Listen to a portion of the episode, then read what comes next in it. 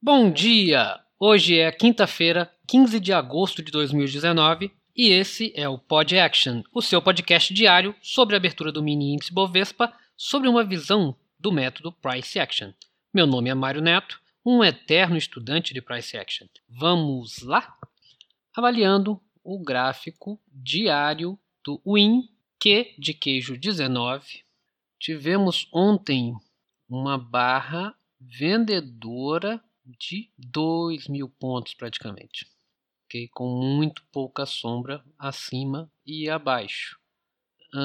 Se considerarmos que nos outros, nos dois últimos dias, na segunda e na terça, também tivemos barras com vendedoras uma outra barra compradora, uma outra sidebar também com poucas sombras, o que normalmente nos indicaria tendência. É, por essas três barras muito fortes e em direções contrárias, tá? a gente confirma que a gente ainda está dentro dessa lateralidade aqui do 104,940 e do 99,692. Ok? No gráfico de 60 minutos, a gente observa que ele, o dia de ontem foi um dia de tendência, tendência de baixa, tá?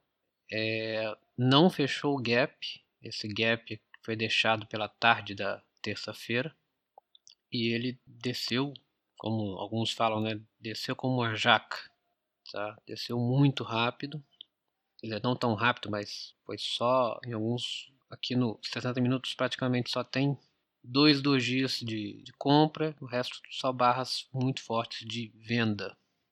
Tá?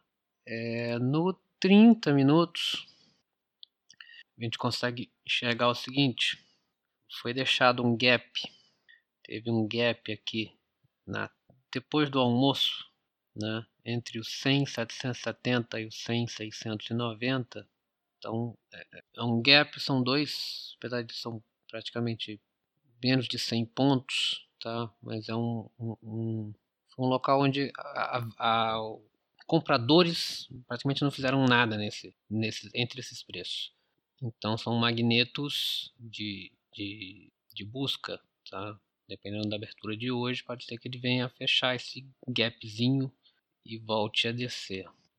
No 15 minutos, no 15 minutos, Hum, alguns, alguns pontos importantes aqui que a gente consegue enxergar bem no 15 minutos é que da manhã, depois da queda que teve de manhã, ele tentou, abriu, abriu bastante lateral, depois começou a cair, tá? e depois dessa, dessa lateralidade do, do início do dia, ele desceu numa small pullback trend, né? uma tendência de correções leves, não tinha correções muito fortes nessa subida, praticamente 300 pontos de correção, uma queda de 2 mil pontos. E no final do dia fechou bem, quase que num TTR.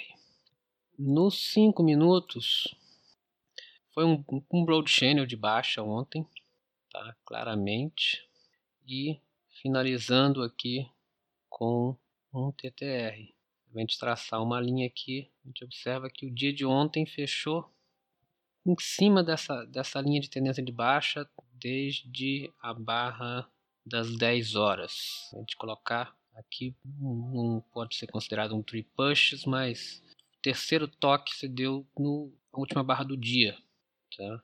o que pode indicar alguma, alguma, algum rompimento desse, dessa linha de tendência para cima.